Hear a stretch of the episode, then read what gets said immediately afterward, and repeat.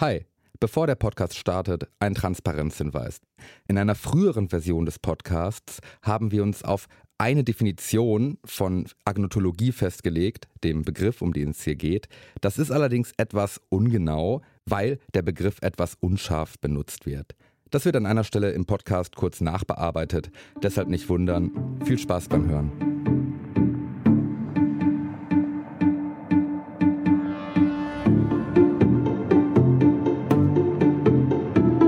Das Forschungsquartett. Wissenschaft bei Detektor FM. Corona sei in einem chinesischen Labor entstanden, hat die Bild-Zeitung getitelt. Ein Hamburger Professor habe dafür 600 Belege in einer Studie gesammelt, hieß es. Bloß, die meisten dieser Belege stammen nicht aus Fachliteratur. Der Professor ist kein Virologe oder Mediziner, sondern Physiker und Spezialist für Mikroskopie. Und auch sonst hat seine Studie, die online abrufbar ist, wenig mit einer wissenschaftlichen Arbeit zu tun. Das sehen auch Faktencheck-Redaktionen und Kolleginnen so. Doch es ändert nichts. Das Gerücht ist in der Welt, da war doch mal was mit Corona und Laborunfall. Wenn ungeprüfte oder sogar falsche Behauptungen als Wissenschaft verkauft werden, ist das für Laien oft schwer zu durchschauen. Doch inzwischen wird auch fächerübergreifend geforscht über die Herstellung und Verbreitung von Unwissen. Und darum geht es heute im Forschungsquartett um die sogenannte Agnotologie. Ich bin Lara-Lena Gödde und mein Kollege Dominik Lenze hat sich von dem Philosophen Martin Carrier aufklären lassen über die Tricks der Fake-Wissenschaft und ihre Geschichte. In ganz Deutschland wurden Raucher aller Berufe, aller Schichten, jeden Alters gefragt, welche Zigarette aus vielen guten Testmischungen verdient den Stern? Sie rauchten, verglichen, urteilten. Da will man sich doch am liebsten direkt eine anzünden, wenn man das hört, ne? Ich bin Nichtraucherin, ähm, deswegen geht's so bei mir gerade. naja, also die Umfragen haben ja gezeigt, die Leute waren ziemlich glücklich mit ihren Glimmstängeln. Mm, ich habe auch mal so eine ähm, so eine Werbung gesehen oder ich, glaub, ich glaube, das ist ein Plakat von Lucky Strike, wo es irgendwie äh, darum geht, dass du anstatt Sport machen doch vielleicht einfach eine Zigarette rauchen solltest, weil du so genauso gut abnimmst. ja, gut. Und ich meine, damals schien es ja noch nicht bewiesen zu sein, dass Rauchen schädlich ist. Zumindest hat sich so die Tabakindustrie verteidigt. Mhm.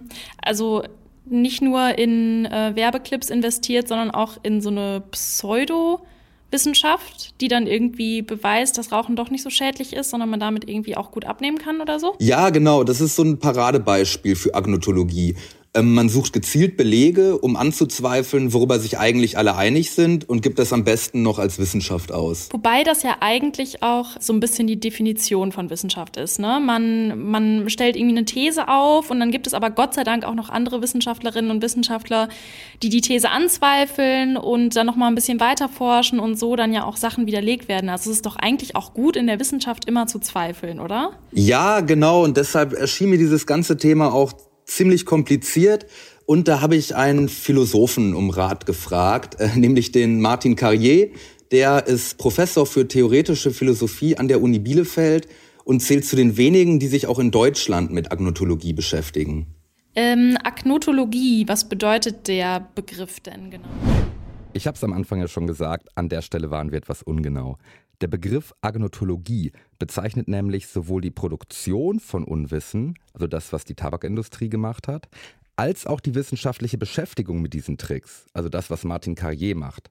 In der alten Version des Podcasts haben wir nur eine Definition des Begriffs verwendet. Das hat sich aus dem Gespräch mit Herrn Carrier so ergeben, ist allerdings nicht ganz richtig.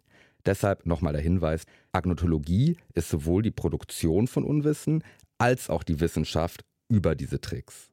An der Stelle auch nochmal Danke an den Hörer, der uns darauf aufmerksam gemacht hat. Könnt ihr uns übrigens immer schreiben über kontakt.detektor.fm. Und jetzt viel Spaß beim Weiterhören.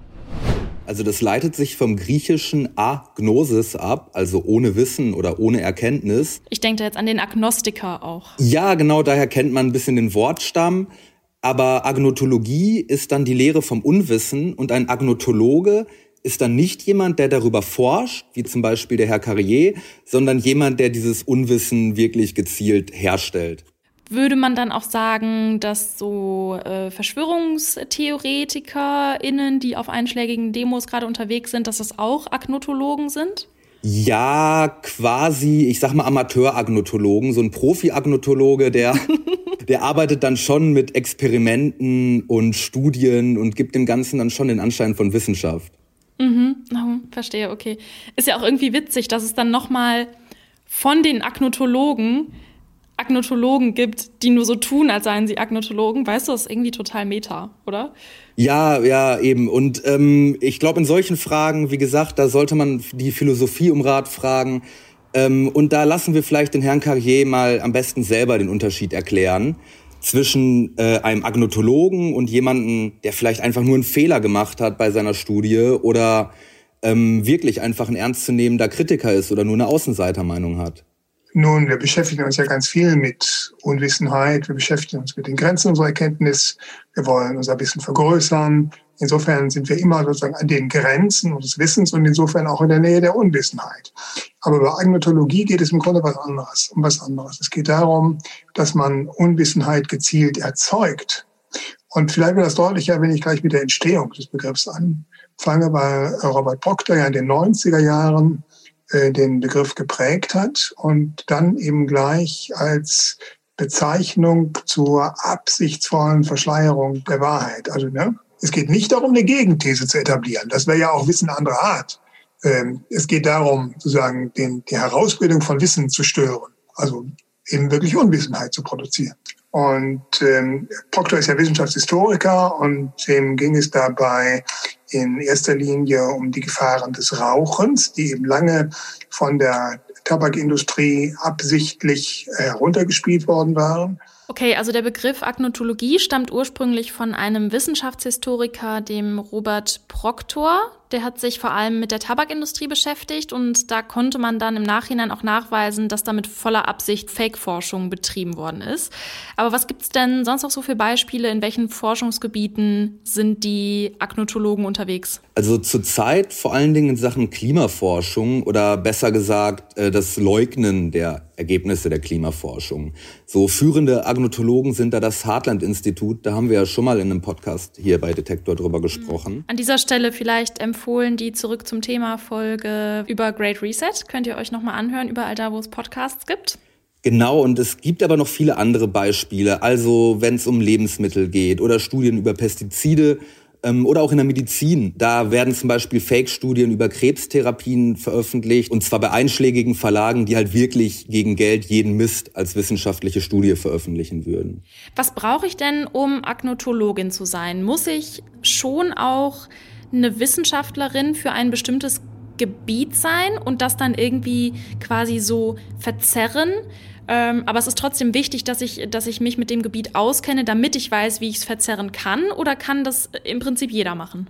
Naja, also es gibt halt verschiedene Möglichkeiten. Ähm, ein Reporterteam aus der ARD hat zum Beispiel das mal ausprobiert mit diesen Fake-Verlagen und da konnte man wirklich jeden Mist reinschreiben. Da hätte man auch kein Mediziner für sein müssen. Wenn es aber um so Studien geht, wie zum Beispiel, ob gewisse Stoffe, die in Plastik drin sind, giftig sind und wo dann wirklich auch Geld hintersteckt und Lobbyarbeit, ähm, dann muss man schon Ahnung von seinem Fach haben, um da auch tricksen zu können. Und ein paar von diesen Tricks, die konnte mir der Martin Carrier äh, verraten, eben weil er halt über Agnotologen forscht. Die Strategie zur Erzeugung von Unwissenheit, von Zweifel bestand dann eben darin, die, die Anforderungen an wissenschaftliche Stützung hochzuschrauben. Also ins Unerfüllbare hochzuschreiben.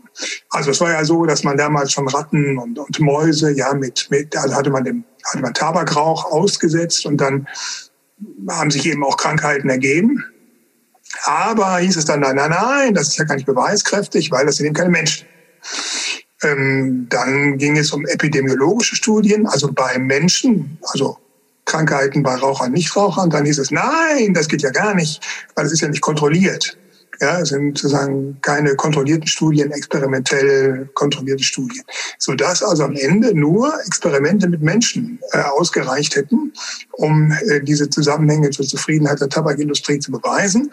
Naja, und die sind natürlich ethisch ausgeschlossen. Und äh, damit war dann das Ziel erreicht. Ja? Also für eine politische Regulierung des Rauchens gab es keine wissenschaftliche Grundlage.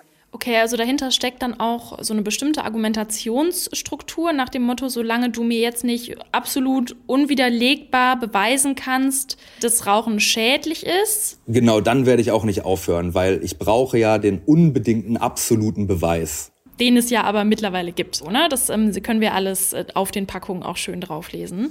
Richtig, das ist auch wissenschaftlicher Konsens. Ähm, das Grundproblem besteht ja darin, dass Wissenschaft ja immer offen dafür sein muss, äh, sich widerlegen zu lassen. Genau diesen Punkt nutzen Agnotologen halt aus, eben um Zweifel am wissenschaftlichen Konsens zu streuen.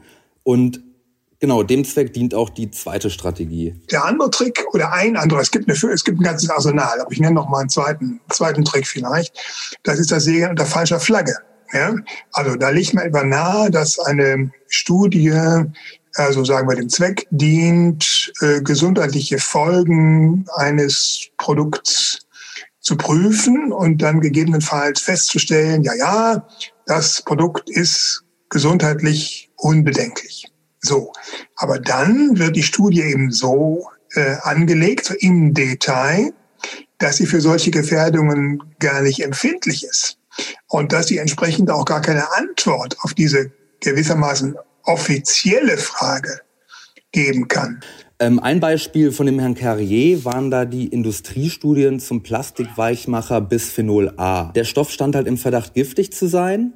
Und dann sind Studien veröffentlicht worden, die genau das Gegenteil nahelegen. Da gab es aber einen Trick. Man hat sich äh, einen bestimmten Stamm an Laborratten für diese Studien geholt. Und genau dieser Rattenstamm war halt gegen diese bestimmte Art von Stoffen wie Bisphenol A unempfindlich. Das ist natürlich praktisch. Ähm äh, ich nehme an, das war jetzt kein Zufall, dass man diese Ratten genau ausgewählt hat? Äh, nee, und sowas fällt natürlich äh, dem Laien erst recht nicht auf und ist letztlich ist sowas ja wirklich nur für Fachleute erkennbar, welche Rattenart da genommen worden ist bei einem Experiment. Ne? Mhm.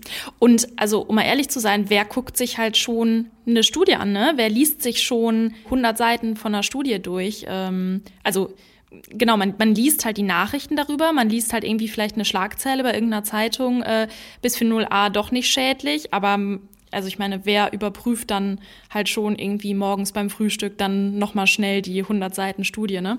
Also ich glaube, dass man halt dann auch schnell so eingeschüchtert ist von diesem Begriff, ach, da gibt's eine Studie zu. Ja, super, okay, dann ist es ja bewiesen, ja.